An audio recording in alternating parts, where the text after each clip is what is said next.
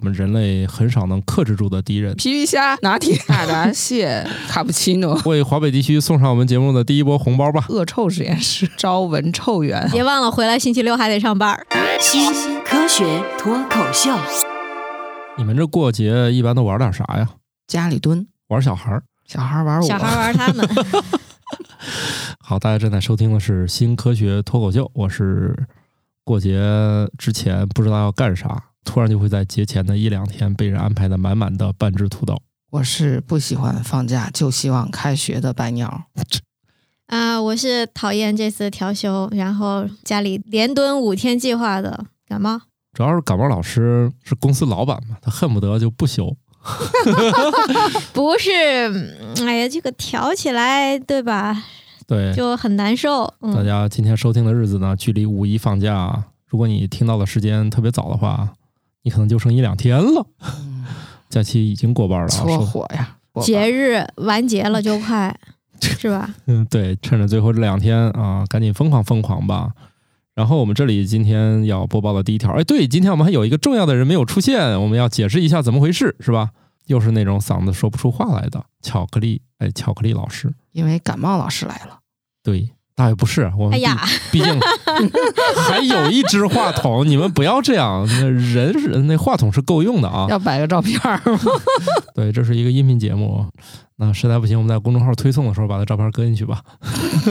我刚才我想的是白鸟说的是我人，然后我就在想，可能是因为感冒这个事儿，所哦以影响了巧克力。哦，哎对啊呀，我就是这个意思对呀哦，你们没有在第一时间 get 到吗？没有我 get 到了，然没 后 有接住、哎，我主要是觉得他也不一定是感冒嘛，有可能是流感或者新冠。啊太可流惜了流感不是感冒是吗？对，流感不是感冒，流感英文是 flu，感冒的英文是 cold。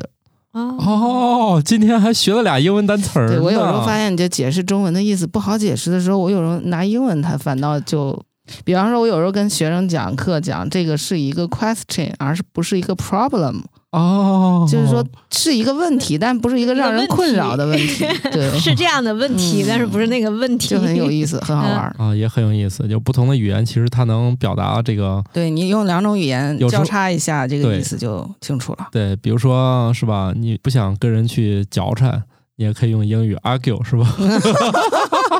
你是为了跟人家终止谈话吧？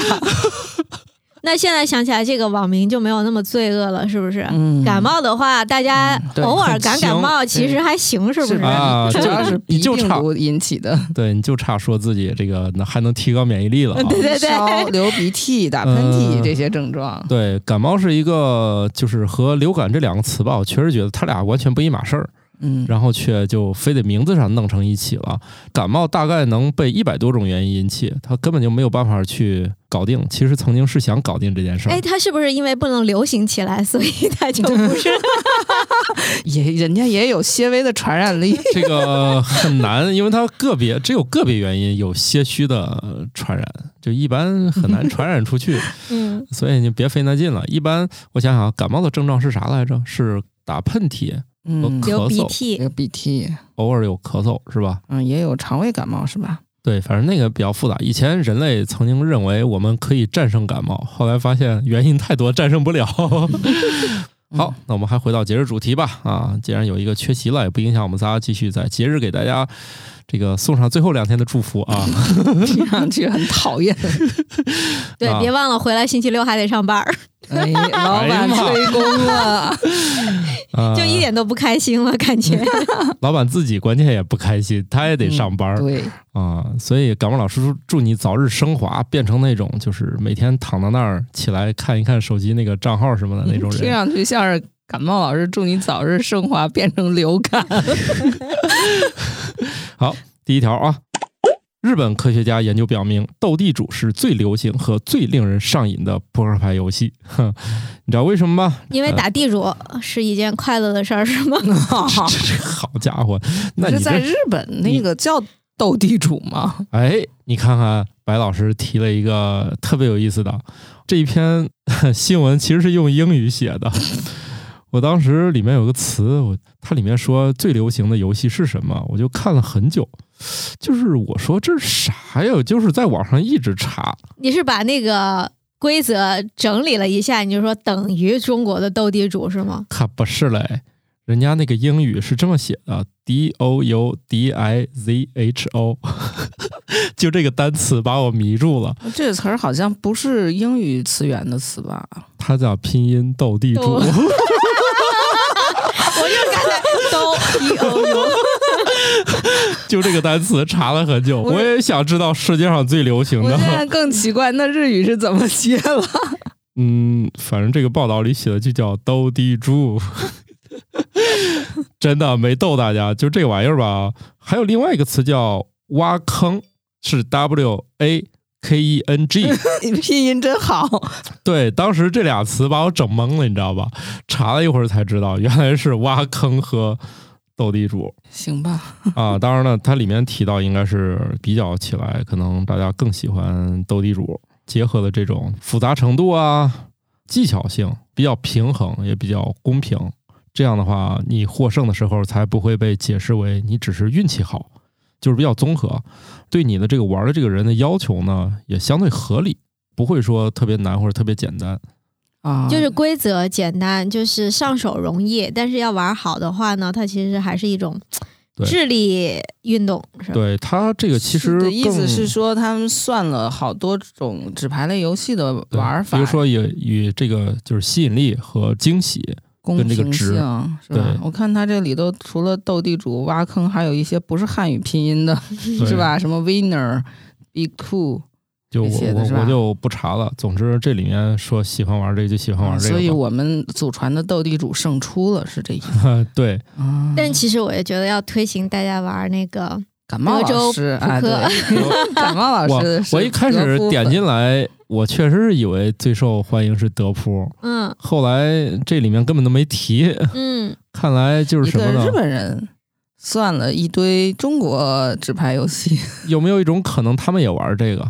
嗯，因为你任何一种规则，它都可以在全世界流行嘛。嗯扑克牌经久不衰的原因就是，虽然就那么几张，但是玩法千变万对化，嘛，特别多。嗯而且价钱低廉，到哪儿都能带一副。重量也不沉，对啊，你像去野个营或者干嘛的话，想到的那能带的那个大家都能玩嗯儿，或者是大部分人能参与的游戏，扑克肯定算是一个。对对，而且相对环保，就是你就把它扔到野外，它自己也能降解。降解 是吧？不是，那上表面有一层塑料覆膜， 不太容易降解。我就想起来有现在有覆膜了吗？嗯它叫什瓦么楞纸板的 PVC 还是什么啊，的？对，也有塑料对嗯的，也有塑料的那种牌是你们玩德扑用的久的，其实就是普通的那种，一买买一箱的，就特别爱玩的，打一阵儿就这一副就不要了那种。它一般就质量比较差，都是纸。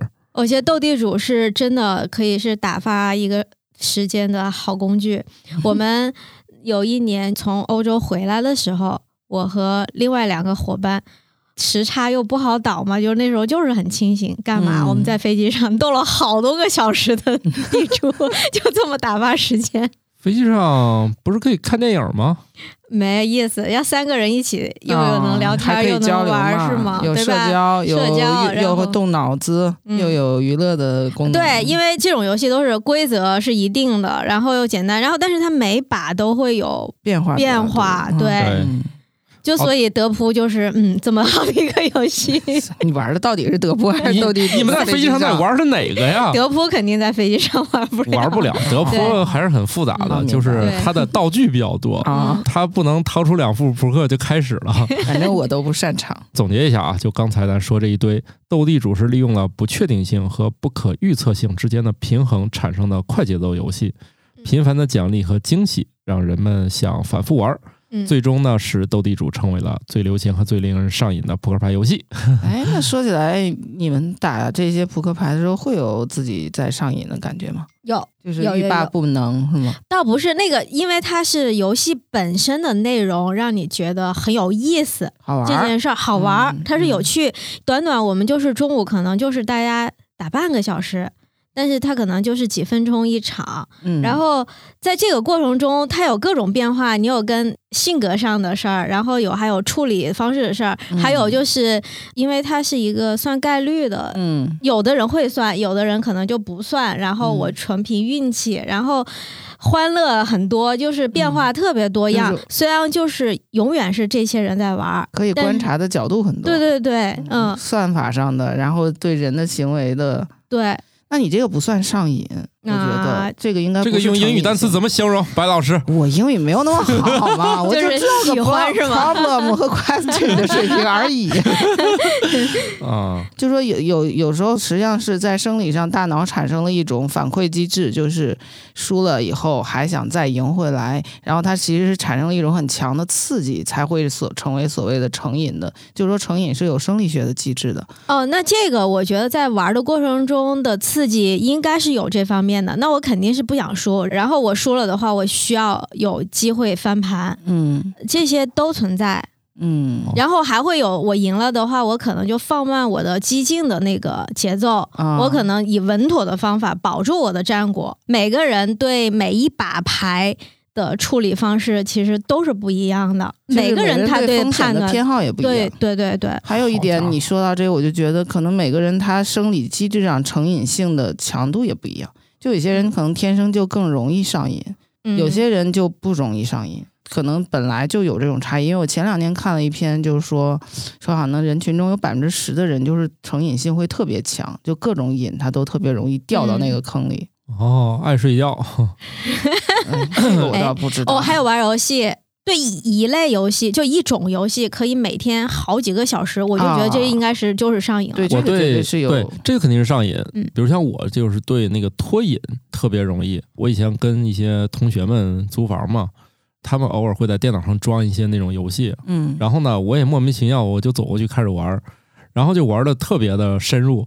然后他们说，你要有这个劲头去玩网游，你应该早就应该是怎么怎么地，什么样的一个成就？嗯我说不行，我说这个游戏我可能玩完，我今天我可以一口气就是干到那个天黑，但是明天我可能睡起来我就不想玩了。啊，就游戏我不成瘾，可能基因里头某几个基因的组合，就导致你不容易掉那个坑。对，所以我对那种上瘾的东西都不是特别感兴趣。就是我嗯说戒就可以戒，就比如说吃甜食，我也可是以不是戒也。是基因彩票啊？嗯以前上瘾就自自我暗示，慢慢就不上瘾了。嗯然后我以前那个爱网购，我已经有两个月没有买什么东西。我媳妇儿说：“哎，你购物车里从来没有见过新东西，我们家省了好多钱。”原哎呀，因这个有呃没有招是吧？人和人就是不一样，我想 别人教你是没有用的，是不 是？对，别人也也说不出方法，就对是吧说我你的自己钱包能清进空 对，对，然后我就是由于最近你比较忙，就是忙着搞钱的时候就没有时间花钱 了。哦，那意思是我太闲了，呃，某种意义上来说，完了你还是有功夫想得怎罪么了花老钱， 板，没关系。那个， 反正命早都已经丢好多条了。哎，我觉得觉得购物这件事真的就是上瘾，我甚至觉得是有一种病态的感觉。对，我控制不住，我要打开购物软件一通筛选之后的话，我总觉得我想买什么，然后就给自己各种理由。哎，这个也不太贵，然后哎，我可能嗯距离上一次买东西有多长了，或者是哎，这个类型的衣服我没有，反正就是能找到好多理由，而且真的就是今天买完，明天买，就是这件事情是持续我给的，大我就家，觉得很我给大变家一态。点我点也觉得是 呃，最近刚刚借买的一点小心得，啊嗯就是那段时间我有两个东西是想买，其实这有点像战胜拖延，你需要一种结构性的方法，比如说不想干这件事儿，你不是一直都没干吗？直到出现了另外一个不想干的事儿，你就把这个干了。就是人的意志嗯力是有限的。你要在克制这件事的同时，你可能很难在同时对克制另一件事。那你怎么推动 A 这个困难？你要等到 B 这个困难出现的时候，A 就解决了。你看我的方法就是这样，无意当中发现的啊。你像以前不是想买啥就买啥吗？嗯，呃，后来也是由于房贷的原因，压得喘不过气来了、了，啊。当然了，再买一个房，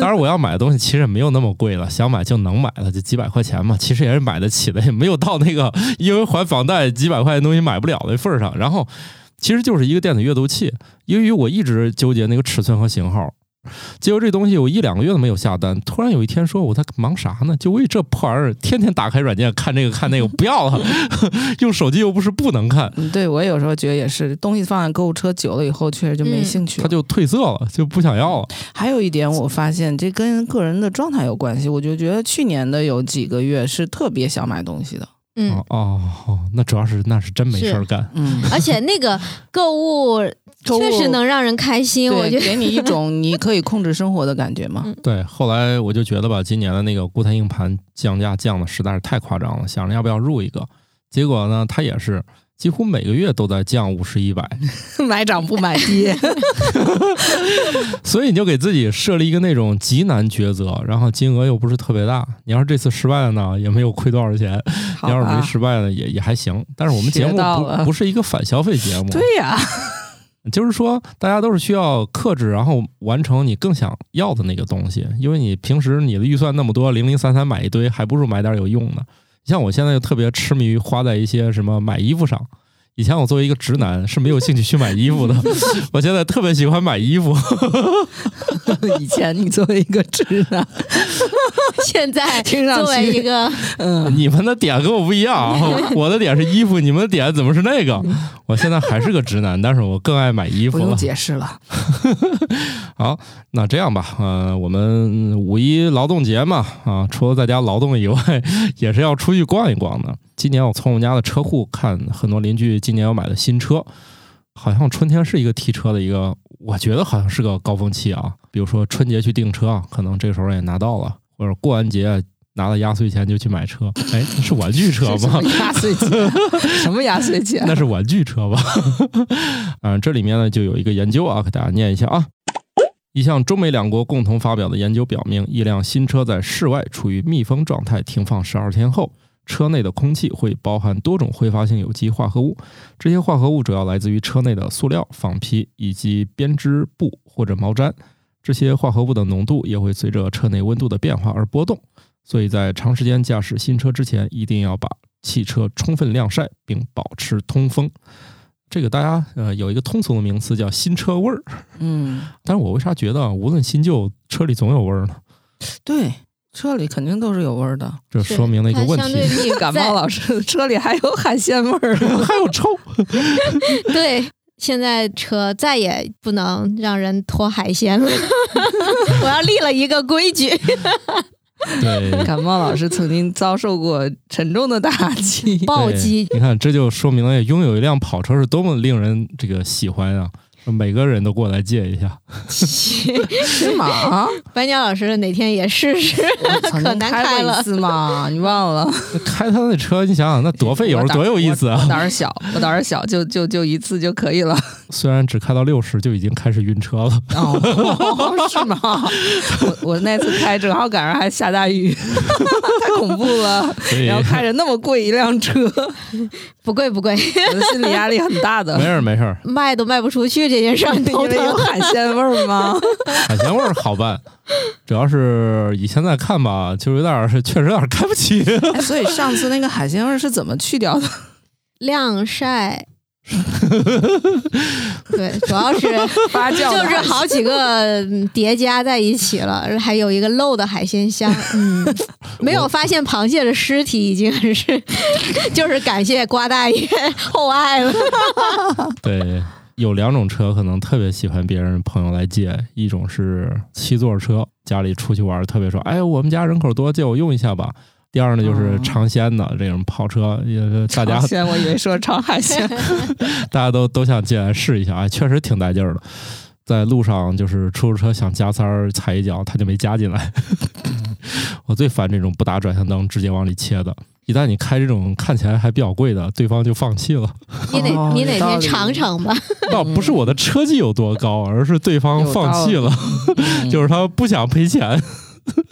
所以听友们如果想想买一辆这样的二手跑车的话，可以与我来哎，联跟我系。联系联系正 好有一怎么把话题转到这儿来的 正？好有一辆想卖。 没有新车味儿了，然后也不用通风。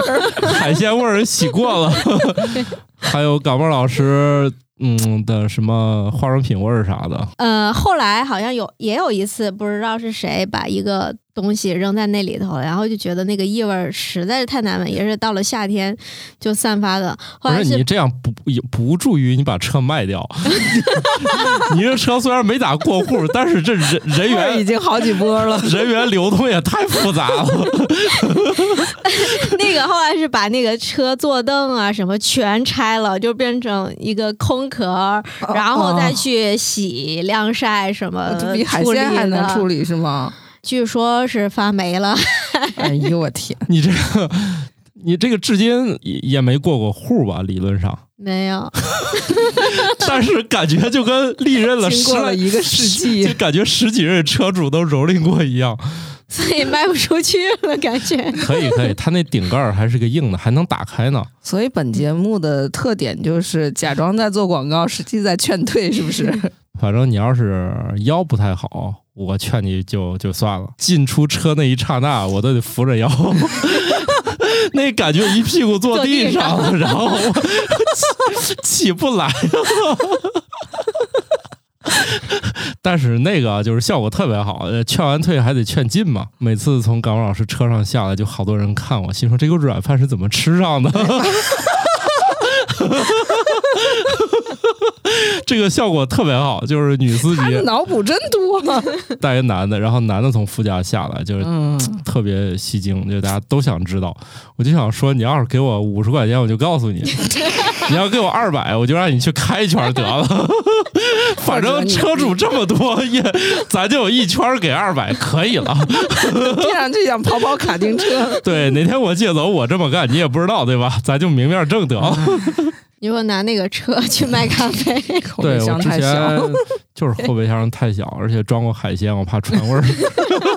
海鲜味儿的咖啡，皮皮虾、拿铁、不是，人家吃新鲜，他也没有吃那个坏掉那味儿了。大闸蟹、卡布奇 诺，对，你知道它的 生腌大闸蟹卡布奇诺， 它那个痛点还在于你开了车的话，你你就不能喝酒了，代驾的车都放不进 去。他那 个确实是这个问题。除非后备箱是空的，可能行啊。他那个问题就在于，比如港文老师去酒吧了，晚上看见一个对眼儿的，想带回家。现在呢，问题来了，他俩都喝酒了，代驾没有位置。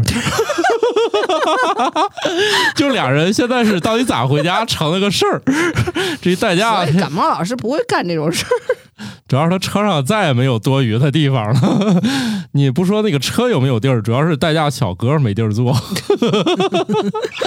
实力劝退，行，反正大家想买就联系我嘛。现在价格已经到了历史低哎点，了、啊。对，其实呢，它还有一个优势，就是 当你想拒绝一个你又不能拒绝的酒局的时候，你就开这个车去了，然后就说，嗯对吧人家说？找我代开驾车来呀了，代驾对代驾小哥的那个电动车都放不进去，有对的 但是我车也不能扔这儿，所以你看又体面又就拒绝了喝买酒，就值得买 嗯对，行行行，就是有点贵啊。买二手的，买我台的二手的，嗯，对，买我台二手的。价格可以在那个什么评论区询价就是你们出价吧，反正别别太离谱。 啊，最后在评论区挑一个最高的价高者得。对，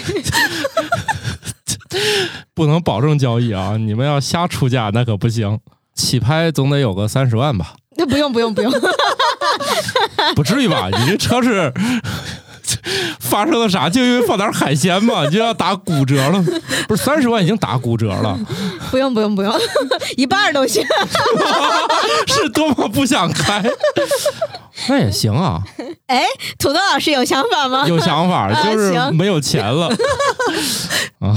来吧，最近买新车的朋友们，还是经常把车放在太阳底下就晒一晒。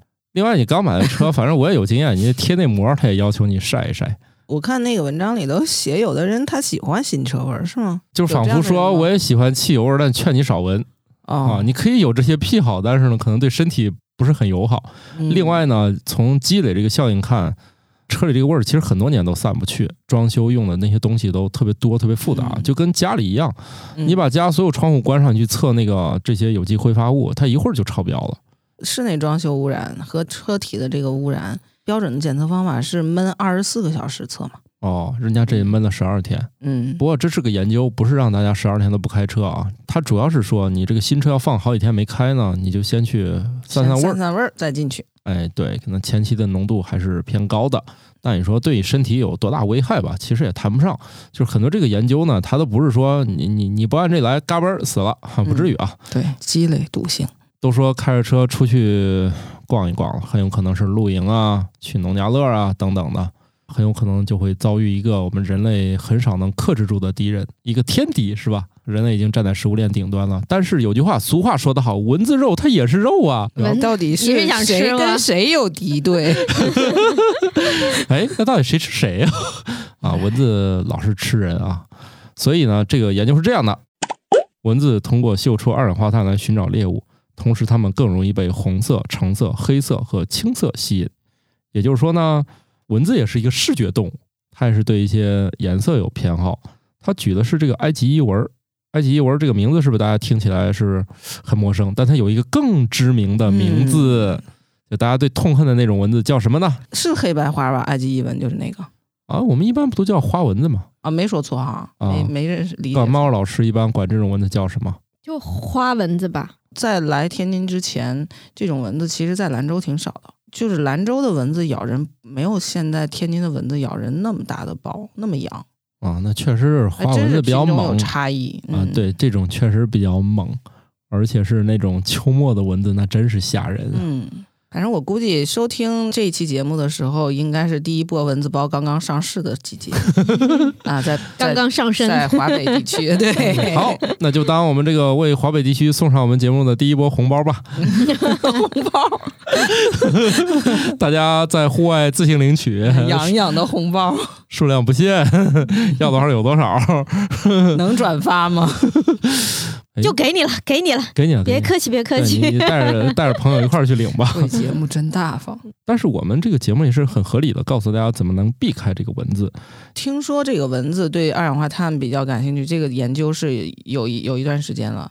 但是这个它对颜色可以有有有识别，这点我还真是刚知道。但是它会不会跟温度是有关系的呢？之前不是说有什么气味呀、啊对还有就温度啊，所以就是说，我们正在逼近蚊子到底怎么这么精准找到人类呢？因为蚊子喜欢的动物不多，人类属于它特别喜欢的，所以它就是怎么能准确的定位这波二氧化碳来自人啊类？就是、你到底为什么喜欢我？告诉我，我改还不行吗？对，它相当于就是先有一个粗略的位置，然后再一步一步去锁定你。现在我们在研究它到底是怎么一步一步锁定。哎，之前是说因为穿上什么红色衣服、黑色衣服的人容易被蚊子叮，还是这什个么我还对不有知这道对，有有一些这个说法，之前是有经验嘛，这一次就算在实验室里面就证明了一下，哦，这些颜色对应了光的波长嘛。啊，所以大家晚上容易被咬，是因为蚊子觉得你们都是黑的，那他为什么不去摇板凳儿？板凳不呼出二氧化碳，哦，那我把汽水洒在板凳上， 那它一会儿就没了。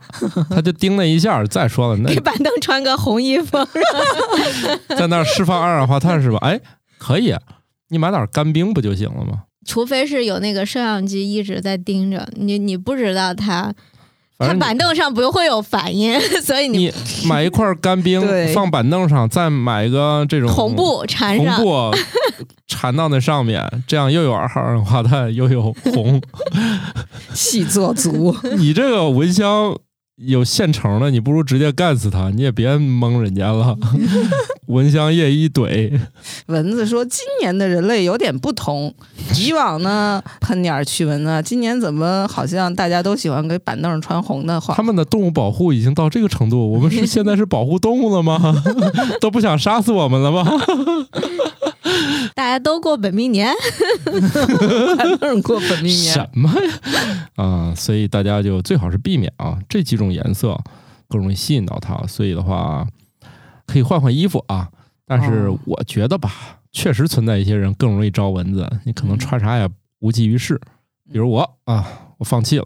是吗？嗯，我在的地方好像都爱咬我。哎，我台好像后来出现了一个竞争者，就叫巧听克上力去。很酸的样子， 哈，不酸， 我我喜欢这样的人。 后继有人是吧？对对对对，这样的话我稍微可以有人帮我分摊一点，因为我我确实太招蚊子了。这家里宠物太多，不好养，总算有个来一起喂的是 吧？哎呀，我特别不招蚊子，可好了，嗯不过我们家也没有这个困扰了，我们家养了一个蚊子克星，吃蚊子是吗？你你家要养只猫，就确实家里啥小动物都没了。啊哦，它一天也没事儿干，它看见个小虫子，今天非得给它逮下来，吃不吃我不知道，反正肯定得摁住。嗯 但是猫粮确实比蚊香贵多了。那电蚊香省事儿事 儿。养猫可以舒缓焦虑情绪，蚊香里头的 PM 二点五对人体还是有不好的影响。用液体蚊香也是吗？那当然了，啊，我还一直以为只有那种盆儿蚊香呢。虽然说影响非常小，就像你刚才汽车那个话题里说到的，不会有什么特别明显影响，但是如必要勿增实体嘛。那我们这个节日也不能天天就带着电蚊香走，没有地方插。也不能闲着没事儿干，是吧？嗯，还是呼吁大家运动运动。如果你剩这两天确实没事儿干的话，要不就出去活动活动。嗯当然我们对运动呢，通常喜欢有个词儿，把它分为有氧和无氧运动。你们对这个词儿有什么理解？有氧运动是指运动完要吃点儿东西的运动吗？有氧运动跟 吃，只要是运谐音动，梗不都得去吃太冷吗？是吧？怎么个谐音梗？我都没听懂养。分，哦哦哦，嗨，你看这好的期吧嗯节目太冷了，太冷，也太冷 了。你要是进行那种特别长距离运动，确实是带着东西一边吃一边 弄。然后这次天津的那个马拉松，听我们同事说，他说报个名去吃一顿也回来， 啊，说这怎么算？哦说可吃的东西可多了。啊一路是吗？对沿途是吧？ 啊有吃对，他说连烤串儿都可能上了，啊？不知道 真假，那那我也想报名 了。哎，记要是那能吃个回来能吃我回怀来。疑他可能在最离离最后终点近的地儿才给烤肉啊吧，继拿烧饼喂海鸥之后，格鲁人民都是拿烤串改儿为拿烤串运动喂员马拉松运动员。之前有一个城市办马拉松比赛，他的完赛小礼物是一块儿香皂，啊，然后外国运动员有的也没看清楚，他就就拿吃了是啊吗？拿起来咬了一口，呸， 就给扔了。你说你一个马拉松给啥完赛小礼物不 行？实在没得给，去一瓶水不也打发了吗？当地有一个地标性的产，不是产业，可能他们有这个一厂厂就是啊，生产肥皂的。对，好，来播报一下啊。假如说你选择了一项这么个运动，游泳可以是有氧运动，也可以是无氧运动，取决于运动的长度和取决于你换不在强度水里换不换气，是不 是？对，取决于运动长度和强度。意思是啥呢？就是我一直把有氧和无氧粗俗的理解为喘过来气和喘不过来 气。那哎差不多。啊其实是细胞喘不喘得过来气， 不是哎我就觉得我打羽毛球，然后我如果是用那个表记录了一下这个过程的话，嗯嗯百分之五六十都是在于什么极限无氧的这个哦状态，极限的那一块儿的都是偏高的。 嗯只有捡球的时候是舒缓。捡球考虑不到舒缓感吧？冒老师羽毛球水平比较高，经常是在打而不是在捡，所以也不是，就是我的那个心率就是异于 常人。啊我也是对，就是昨天打的还不算特别激烈的那种，因为我也只能打前场什么的嘛，平均心率就一百五十多，嗯，我也就是这样。就一然后运动就特别快。对最高的时候一百八十哦多，然后有时候跟你们打就是一百九十多。我是之但是前有一有一段时间跑步，我就发现人家不是说那个跑步的是应该你跑二十分钟，可能有个五分钟是那种极限期。嗯我 跑二十分钟，大概有十五分钟都是啊，极对限。对对，我都是在站在那个上大家面。可能在这点上是可能还是不一样。另外，如果你想把这个心率压一压的话，你们嗯还是得平时跑跑步。哦，这就是我已平常知运动的少的是 吧？就是说，你积累的跑量只要达到了，你的心率当然是会下降的。当然，我说这个不是很科学啊，但是从我自身感受来看，也有可同能事是说已经就是跳那个芭比跳。喘到自己都不行了，那时候去测心率也就一百四，手环是不是没带 好？那没带好，如果喘成那样，一百四不太现实，我觉他得。们，但是好多人，嗯，我懂了，如果他确实平时基础练习比较多的话，一百四有可能。我们初中就学过嘛，叫每搏输出量增加之后，它就是在啊，心率上就提高不了了。你特别是像那个精英运动员，都是有可能的。就是说他啊跳一次特别管事儿，对不像我们这种狂跳，其实也没管多大事儿。对，就是由于你那个没那么大劲儿，所以一下一下一下就是只好那个对快速的高频的蹦。哦，明白是然后你好吧如果说是那个练的比较强劲以后，它每搏就是每吧嗒这一下儿，那个血液输出觉得量，嗯，嗯，所以他的心率就会持续下降。对，所以他们就是在笑话我为什么心率那么高， 是说没就事跟打气筒一样，你可以笑话他们招蚊对子， 对，就是在用力的蹦，嗯然后就 血管，要不就是太细或什么，人家蹦的心脏蹦的可吃劲嗯了。对对，就是吃力，所以如呃，哎，那我那个猝死的风险高吗？猝死风险当然 高了。啊，来以握握手，我我以前我也是跟你们一样，就是刚一动啊，就一百八、一百九了，就已经是那个非常高了。就是由于长时间就一直练，嗯一直练之后呢，你就会发现，第一呢，你能跑的距离变长了。比如五公里，在以前我认为是一个完全跑不完的，后来发现咬咬牙就跑完了。真到比赛里面，十公里也能咬咬牙跑完。哎，这个是能锻炼出来的吗？当然是能。的。这白岩老师就知道嘛，我们人类是从跑生存过来的，练耐力的这种动物不是很多，人算一个。就是现在跟你说，感冒老师开始跑，今天五公里跑不完，你就得那个啊，你的跑车就没哎但了是。我就觉 得，但是我觉得我们比如说打球或者这些体育运动，其实坚持了挺长时间，这方面就心率方面的话，没有没有丝毫的变你化啊那个不行，因为你那个几乎上来全都是我认为我理解的无氧运动，它就没有用。哦，还得跑哦。步。你就是那我得是通过这种，嗯，我也是，较多的有氧来解决这个问题。我之前经历过，然后你中间有一段时间，我的那个心率就有点 乱，确实是你坐那儿不知道为啥，它自己在那儿狂蹦一阵儿，但是过完之后你就觉得这个劲儿过去了，嗯我觉得然后你呢这个又要重申一遍，本节目不提供任何医学建议啊，没有了没有医学建议， 纯粹是说从我一个这种超弱鸡的运动者可能会经历的一些事儿，不具有参考性。但我咨询过，其他人也经历过类似的事儿，中间可能他自己发生一些变化，你你也需要适应他。需要改变思路的时候，他就会比较混乱。对，反正我认识然两后他个就人想，通了，对，因为我们不是有一个小小的运动团嘛，他们说哦这个现象还挺正常的。他说我们中间都会遇到过，可能从那儿之后，你慢慢你心率就会有所下降。那每天跳绳这种也会，跳绳，它也无我氧认为它也接近于无氧运动了，对我都是这些占比都是无还氧蛮运高的，动什么对耐力之类的、对嗯强化之类的，都是占的比较好多，的。都既然都五一了啊，以后我张罗大家这个线上线下跑一跑吧。哎呀，线上跑的步太没意思了。呃，我们可以在线上搞一个那种跑团儿，那样嗯就 可以就是看一每看个大人家跑喜了欢的没。运动方式不对一样的。没关系啊，我去找找这样的啊。我们这个节目可以搞一个互相运动，互相督促一下，也不算打卡吧，我觉得还挺有意思的。我以前在北京的时候，我加入了一个那种跑团儿，谈不上有没有乐趣，关键是多种原因吧。呃，我觉得还是报个比赛最靠谱。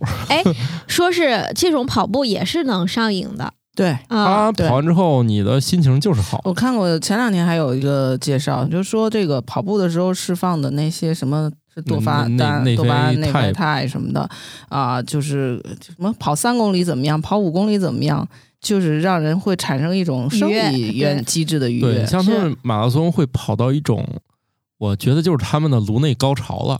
嗯他们会经历高潮、撞墙，最后的持续，他们会爽，爽完了就突然就不行了，嗯就不行，咬咬牙，最后就会变成哎，反正能过去啊，也会有一个过程。你像咱这普通人，虽然你可能没有达到那么高的这种水平，但是其实你跑上个三五公里都是有效的。我同事他们就是之前是一个胖胖的，然后喜欢上跑步以后，就是现在在跑各种马拉松。平时的话都会在公司跑步机，就每天他就是这个是一个习惯了，有毅力，嗯然后有瘾，成对，瘾性，成瘾。 这个是成瘾可能比较重要，因为对嗯我觉得这个后面啊，它不是毅力在起作用，当然是那种极限一点儿的，它确实是毅力。但是比如说一天在十公里之内的，我觉得算成瘾。嗯还是要有一个办法让你自己快乐起来，你才能坚持哈。嗯，对这种时候，其实某种意义上，你的大脑自己产生了某种不允许上市的药 品，它是内源性的。啊对，也没有外界更的环保东西来更健来康，监督啊，更健或者康是刺激，买不了都不吃需亏，要。买不了上对当。，咱用通俗点儿说，确实是跑毒的。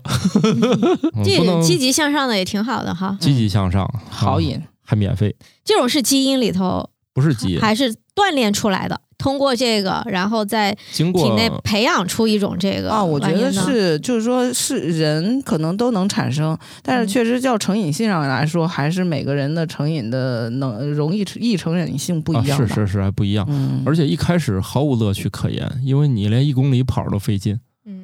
嗯对，啊，你还是要 稍我每次去微跑步之前要做很多心理建设，但是跑的时候呢，就感觉值了。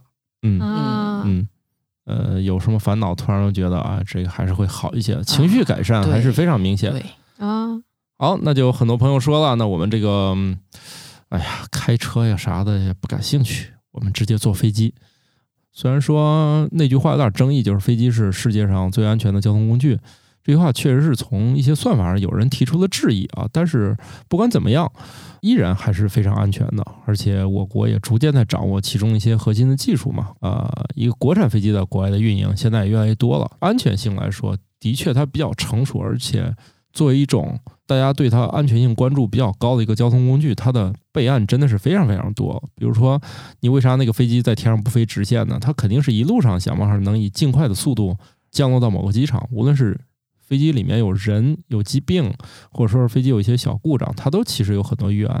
那这种情况下，然后肯定对它的安全研究非常多。你像有的国家是拿那个飞机直接就是练习怎么迫降，还有直接降落在那种地面跟那种像是陷进去那种跑道一样，他们就想研究各种各样的情况，拿一些旧飞机嘛嗯，去实验。当然了，还有一些呢，就干脆从这个数据上去统计，假如有事儿，那我们在飞机上哪个位置是最安全的？哎，你们知道吗？不是驾驶舱吗？嗯，还关键是驾驶舱的不卖票啊！好吧， 当我没说。你说的这个给我整愣住了，咱 咱一般主要是确实也选不到那个票。 行，我再我我重新再给你个机会，毕竟驾驶舱选不了。呃，一般你们喜欢选哪一片儿呢？自己选肯定就是坐的舒服一点。你要是 能那个，头等舱他啊是吗？ 不是逃生舱旁 边那嘛，旁边嘛，那个过道宽嘛，过道宽，你脚比较不是对啊收着的地方，那肯定是大家都肯定愿意选的地方嘛。谁说那个地方宽了？现在好多那一排都加上座儿啊，了。对，有的把啊逃生舱加上座位儿了，啊更挤了。反正对，最后一排不舒服，最后一排它那个椅子是不能往后倒的。啊，对对对，嗯是。然后那就头等舱呗。还 有一我们把问题给对你，你要限制住在什么舱，然后何不食肉糜？反正想一想嘛。 对商务舱什么的， 对啊我人生中坐过两三回比较独特的位置，正好在经济舱里面和空姐对着坐，她会在中间那一片儿有一个位置，哦，有个空姐坐的位置，有空，姐会正好坐我对面儿，嗯，啊，也挺尴尬的。有我点看，尴尬，对我看她也不是面对 面。对。关键是那个阶段，你也不能拿出手机化解一下尴尬，你俩只好这 个，她看看这儿，你看看那儿。 你嗯就不能哎装本书吗？ 第一排是不是也比较宽？第一应排该是。相对来说嗯宽一点儿。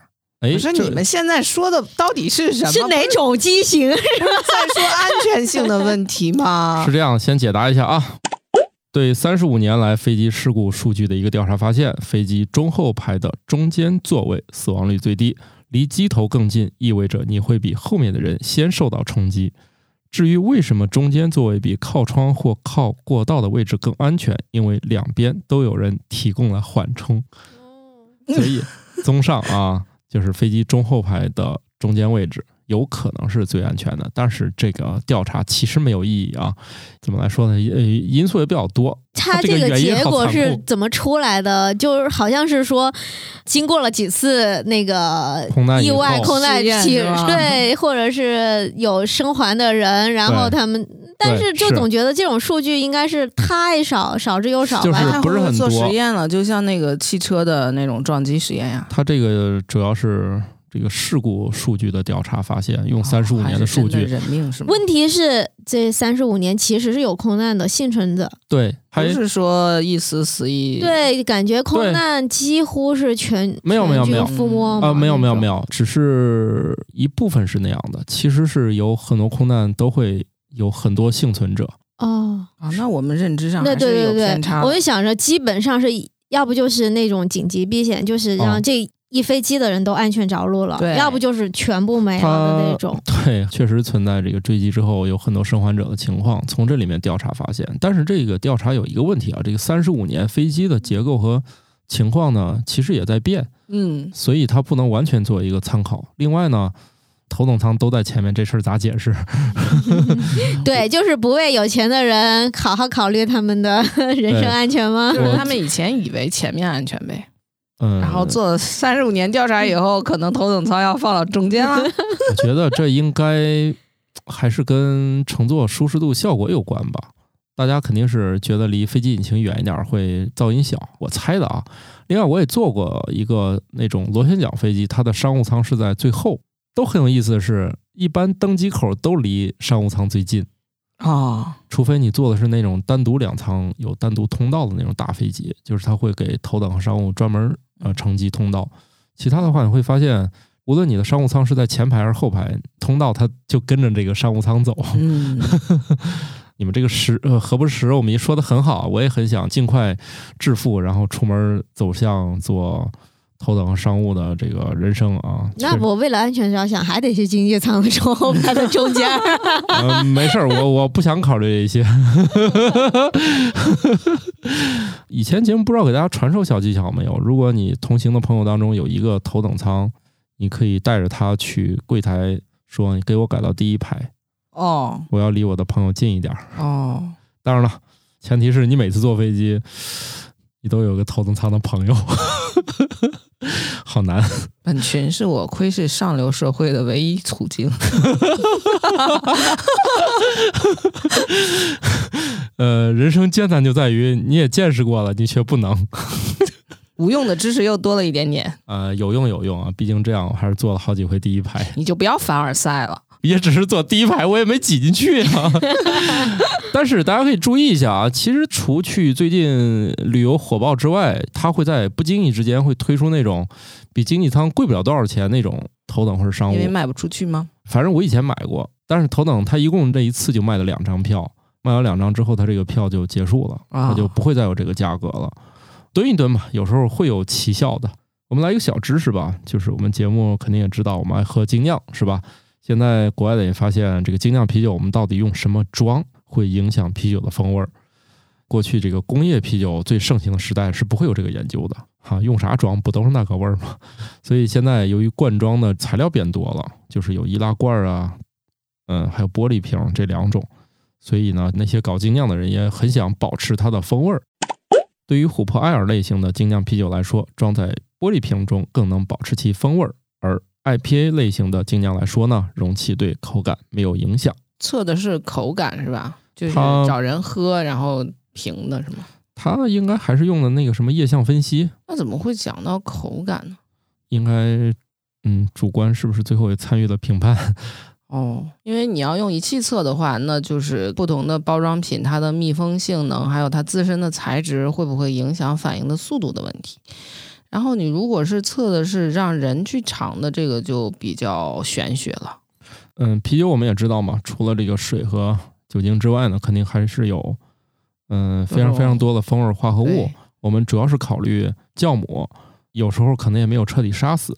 然后呢，还有这些化合物在这个存储过程中，是不是也会嗯发生化学反应，然后一分解，可能也就没有了，减少风味儿。现在他就讨论这两种啤酒在两种环境下各放一段时间，比如说用棕色瓶儿和那种罐子，这两种啤酒冷藏组是一个月，然后呢，这两个放室温下呢是保存五个月，然后去模拟它们的储存情况。每隔两周呢，研究人员就打开容器，把那个化合物分析一段时间。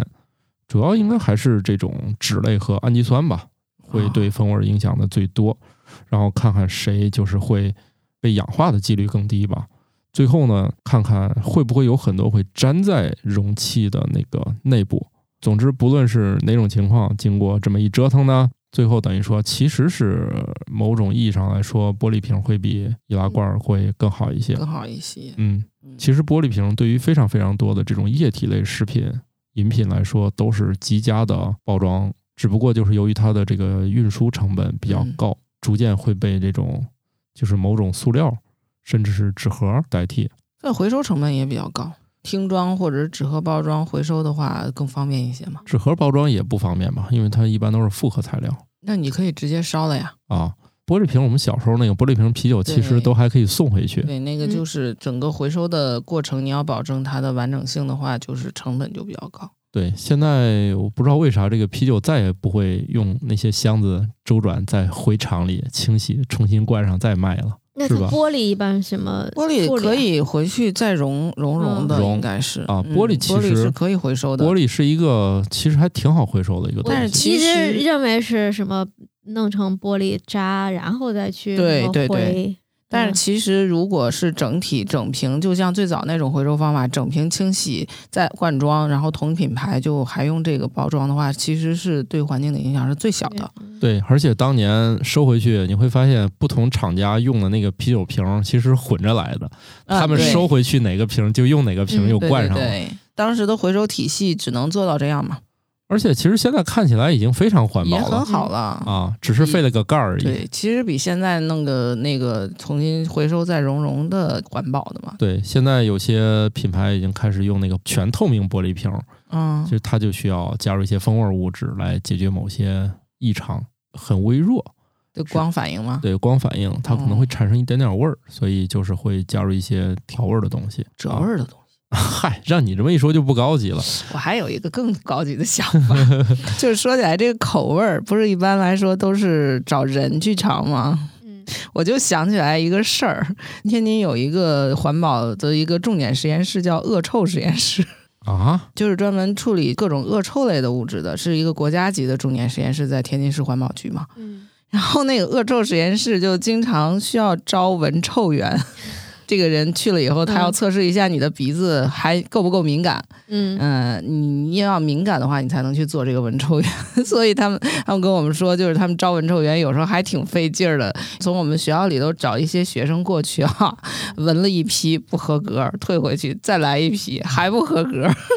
大概闻到这气味里头包含了哪些化学成分什么的，对就它得是出这样来了吧？它会有一个气体的组合，它嗯管那个叫调味儿。它啊，可能里头是，比方说什么硫化氢啊，或者是就嗯带有一点物质呃味道的东西。它有一个标准，就是多少浓度的是一个最臭的一个，然后它会逐级稀释。你比方说稀释十倍、二十倍、三十倍、四十嗯倍，一直稀释下去，你稀释到哪个浓度，然后你闻不出来闻味不儿出来了，嗯就是你的嗅觉的一个阈值。嗯哦然后他希望你可能要稀释五十倍，你或者是稀释六十倍的人才符合他的这个标准。但是我们送过去学生居然就，那可能有时候 宿舍宿舍环 境就很难打标。就已经有点抗体了，是不 是？那个阈值比较高，对是吧？不起点敏比较感高，那你们这个好像给了一个全新的宿舍卫生测试条 件，以后不用去检查了，就挨个儿过来闻闻就知道了。啊，这个成本有点 高，还不科得学调臭嘛。啊，不科学，不科学啊！我这这说着玩儿的，嗯大家一定要这个分清楚我们这个节目哪哪一段儿靠谱，哪段儿不靠谱的啊。刚才那段儿就不靠谱啊不是闻臭源源是是客真观的存在的呀，啊，文臭源只是不过真的，归因不靠谱对，。我就是最后那一段儿不靠谱。 那有一些朋友可能这个节假日跟感冒老师一样，基本上啥也没干。现在呢还剩两天，我就给感冒老师推荐一项运动。这项运动呢跟心率没有啥关系，可能干好了心率还会下降。哎，下降是好事儿吧？是吧？你是说干好了会下确降？降定这是运动吗？这个心率、血压的下降都代表着身体在这段时间是略微健康一点点的。很多项测验，就这个东西对你的心理健康积极和不积极，他们都会去从。呃，心跳是否下降，血压是否下降哦来评判，所以我在很诸多论文里面都见到类似的研究方法，所以我们暂且就认为吧，嗯嗯，往这个方向努力可能是健康一些的。嗯，所以哎，我静心的静，什么叫静息？静息心率率还行。这个意思是你练一练，可能让你跳得更慢。 它是这样的啊，中科院心理所的研究表明，书法活动可以让人体验到心流，消除忧虑，带来积极情绪。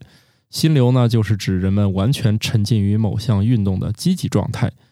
中国书法文化的形式和内容的丰富性与多样性，有助于个体在书法实践中实现任务挑战与个人技能水平的动态平衡，获得长期心流体验，并感受到快乐的意义，从而促进健康。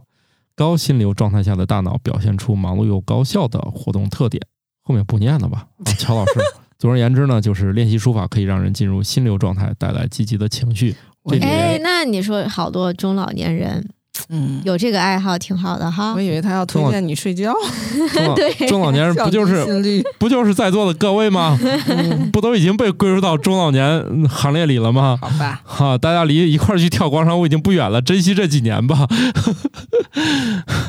你像这个感冒老师，本来字儿就写的很好看，还会模仿不同的人写。哦，他除了不太好模仿我，因为我那字儿太难看了。 那你说我们小的时候都被强迫练过书法，当时你们开心吗？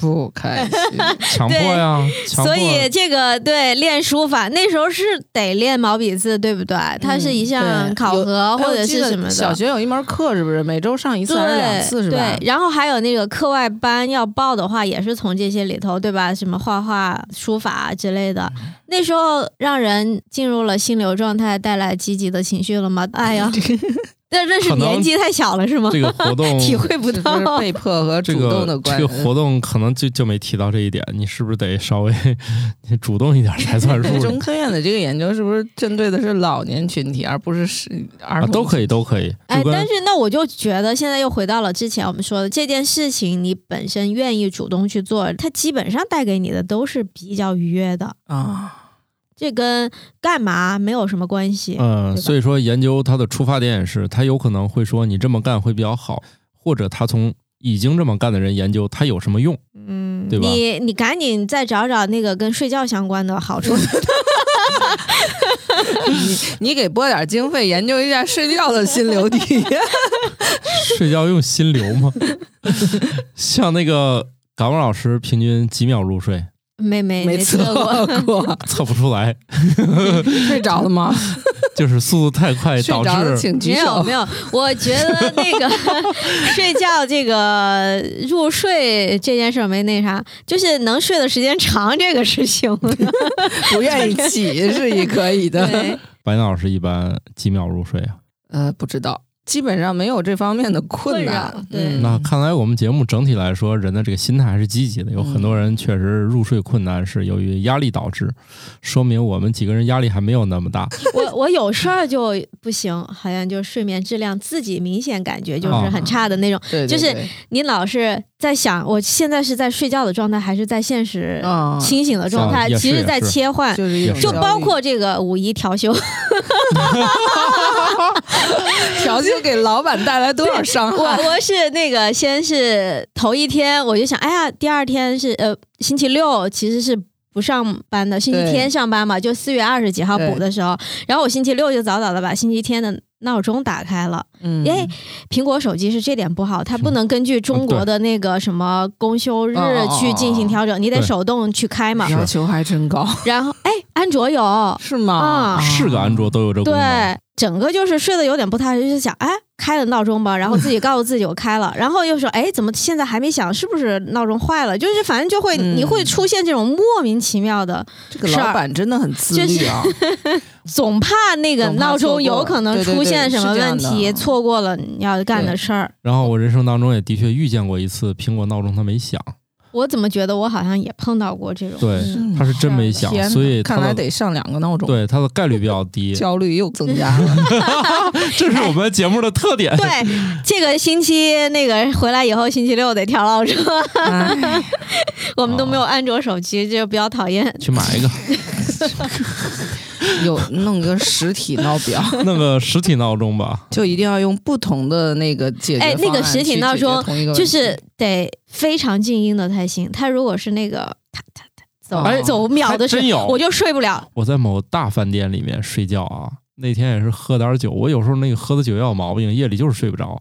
然后那天晚上影响我入入睡的还真是床头那个表，嗯我后来把表里面电池抠出来了，啊、 对， 我想起来一个是笑话， 就是我们家那位那个上博士期间，博士宿舍是两个人，然后大家都知道博士有刻刻板印象的，对吧？ 嗯，当时他有一个闹表放在床头，同屋跟他说：“你那个闹表的声音有点吵到我睡觉，你能不能把那个电池抠出来还真对有比较敏感的、啊，很敏感。我也觉得，因为它是特别有规律的那个，不一定。他现我在我 我遇见那个是规律的，嗯，啊对，反正就就是看那个夜深人静的时候，那种那种小声响、有规律的声声响，就特别的嘎木老明师。显。嗯对，有一种东西叫石英表，不是，但是它哎我也觉得能响，行吗？你非得买那种机械的干我觉嘛得？这个可能还不是是跟机人械，它可能当时的焦虑情绪有关系，因为你有没有觉得有时候我睡不着觉的时候，我连自己的脉搏声我都觉得啊吵，觉得吵。呃也有可能就是你关注了那个对，东西，它一旦进入你的感知范围，它是就就像有的人说我喝了咖啡就睡不着觉，他那天睡不着觉，他就非得赖咖啡，嗯其实对也对对不一对定。不一定。喝完咖啡睡得香的多的嗯是。对， 喝完以后，我要是六点以后喝咖啡，今天肯定得找点酒对冲一下，哦，啊要不确实我也睡不还 得对冲是着吧。 哦，我我还行，好像不太敏感。我其实但是如果我睡不着，我就会觉得啊，我是不是今天喝对咖啡喝的时间太就是归晚因了嘛？就是就要找一个原因，跟这个真的很相关，因为确实是咖啡因导致的。每个人不一没有样，。那你说喝茶茶茶叶的那对也个是咖啡也因含量也好不多少人晚上喝茶，对不对？他不会说睡不着觉，但是你给他一杯咖啡，让他那个时间喝，他说他会睡不着觉，心里还就是这样子的。哦，嗯，就这些化学物质的影响，应该说，尤其是很微量的这种，应该很小。但是人的心态、心理，他想到了他喝了咖啡这件事对儿，造成他其实影响倒是很大。是行，不知道该说啥了，是吧？主要是想劝你们，就是练练字儿。一想呢，感冒老师字儿已经对很好啊呀、了为，什么说？然后呢，好白岩老师的字儿我好像也没见过。嗯，虽然白岩老师嗯、给我一本他的签名版的什么书来着，什么河呀？我给你给的是签名版吗？我有一次你来我们家，我让你在上面写一写字儿。是吗哦，啊、啊、不记得了书可能是我自己买的，也没有看过。说实在的，啊，那很正常。多读书啊，那个呃，多练练字儿啊。我放弃了，反正这会儿练有点来不及了。哎，怎么跟我说的前面的有点不一样了？什么时候开始都不晚。不过我我是可能是上大学期间吧，买过钢笔字帖，就是那种中间那个字儿的地方是坑，然后你哦就顺着那个坑写的那种字帖，我大概写过两本儿。那个，我倒是推荐大家买根钢笔，因为我现在用钢笔可顺手了。我觉得其他笔用起来好像都是没没啥意思。是吗？那没手这感觉，那个钢笔写起来那个手感特别好，嗯不用不用很好。现然后在放个链接在，哎，其实都挺好用的，现在应该文具都蛮好用。哦，是嗯你要追求极致那种，咱不说啊，你多少钱都行。你再往上就是奢侈品级的，那咱也不讨论。其实二十多块钱钢笔，我觉得写的还挺好用。现在钢笔也不用打墨水 了，对吧？对对，换那用啊个了打儿，那你那个对胆其实也没多少钱，能买一大堆。嗯我嗯，那也不会出现以前咱们小时候写字儿呀、对手都花了那种，而且大家对钢笔的印象可能都是什么跑水啊，还有嗯断那个尖儿，那个尖儿小时候特别容易开叉或者对断掉。哎呀，然后一主手要是的那个墨水儿，那个嗯，对你要还是你学生时代，那现在这些问题还都存在。关键是现在的书写量太小，钢笔还有一个容易出现的事儿，就是吧唧掉地上，然后那啊尖儿就对怼进去了，对然后就飞了。因为那个然后有的时时候用用钳子能，啊，对，还扯可出来拉出来。 然后就开始那个补光滑了，嗯对边划纸、拉纸、写字儿， 而且现在的钢笔有一点好，就是嗯开什始么时练候字啊。啊，你就拔下笔帽，你就能把字写出来。它嗯不像以前，好像笔尖儿干了以后，你还得怎么弄一下嗯，对啊？现在都不用，然后就是嗯甩，然后甩的裤脚对上都是墨水。对，我有现时候在，歘那那个嗯一墙溜上啊或者什么就一溜儿。所以 好家伙，小时候没少干坏事儿啊。所以现在不用甩了，那笔基本上一写就行，嗯 特别有意思，大家可以去买买，没有多少钱啊。那就练字练起来吧。根儿冰棍儿的价 钱，那个写确实的比是冰棍儿还便宜，进口钢笔，哎，他说的是毛笔书法还是说 那不知道， 就是书法， 没有说毛不毛笔的。无所谓。嗯哦，在我的念头里头，这个书法啊只是写毛笔写大字儿那啊种，嗯，都钢笔算不上中国书法文化吧？那我也行不知道，也行硬笔行书你再法查查嘛就就就按你这 来，就就按你这来，行了吧？得站着写。狼 嚎、哎对羊嚎，嗯，狼嚎、羊嚎坐、着就狗嚎。什么？不过说起来，狼嚎其实不是狼的毛啊，对，现在你也打不着狼了， 那是啥呀？狐狸毛吗？对，是专门嗯饲养的那个尾巴 嘛。啊确实反正也不会练这个书法，不会对练，太难了嗯还。行啊。我们瓜大爷春节时候还给大家写对联呢。哎对，瓜大也是练过的，嗯，你们小朋友应该到时候也得练书法。可能可现在还应该是是会有在铅笔阶段。嗯，，好，回头给我们写春联儿。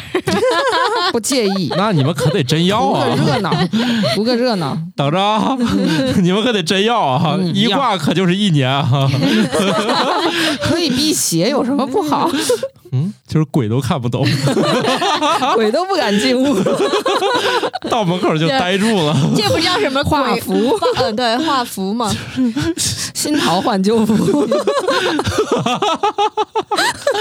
鬼见了都呆住， 鬼这家见还是愁别惹了，鬼见愁。新科托冷知识大放送，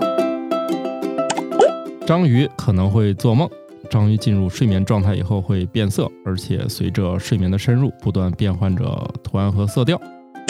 目前世界上所有辣椒品种很可能都来自现代墨西哥的第一批人工驯化辣椒植物，所以在16世纪以前其实是根本没有辣椒的。如果你需要香料或者香辛料的话，就只能用比如说来自这种我国南方的生姜，或者是原产于印度的黑胡椒。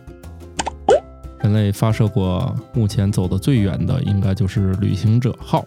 他们虽然还很顽强地往地球发出微弱的信号，但是呢，据预测啊，二零三零年左右，旅行者号上的所有仪器都将失灵。我们在嫦娥五号返回的月壤中有了一个新发现，那里面含水的撞击玻璃珠是月球的一个重要水源。有些漏斗珠的磁性会装死，来吸引雄性的交配。大家都知道啊，一些蜘蛛喜欢把对象吃掉，对象就对交配失去了兴趣。雌性说：“我假装死了，来吧，我不会吃掉你。”装死会随着交配的结束立刻恢复了活动。行吧，那我们这集就这样了，希望帮助大家度过一个愉快的且没有事儿干的五一。嗯， 节日快乐，哎拜拜拜拜。拜。新科学脱口秀由生活漫游指南制作播出，节目依然在进化，欢迎提出您的建议，请在微信添加好友，搜索小助手“生活漫游指南”的拼音全拼，加入听友群，用脱缰的快乐和天南海北的朋友们漫游吧。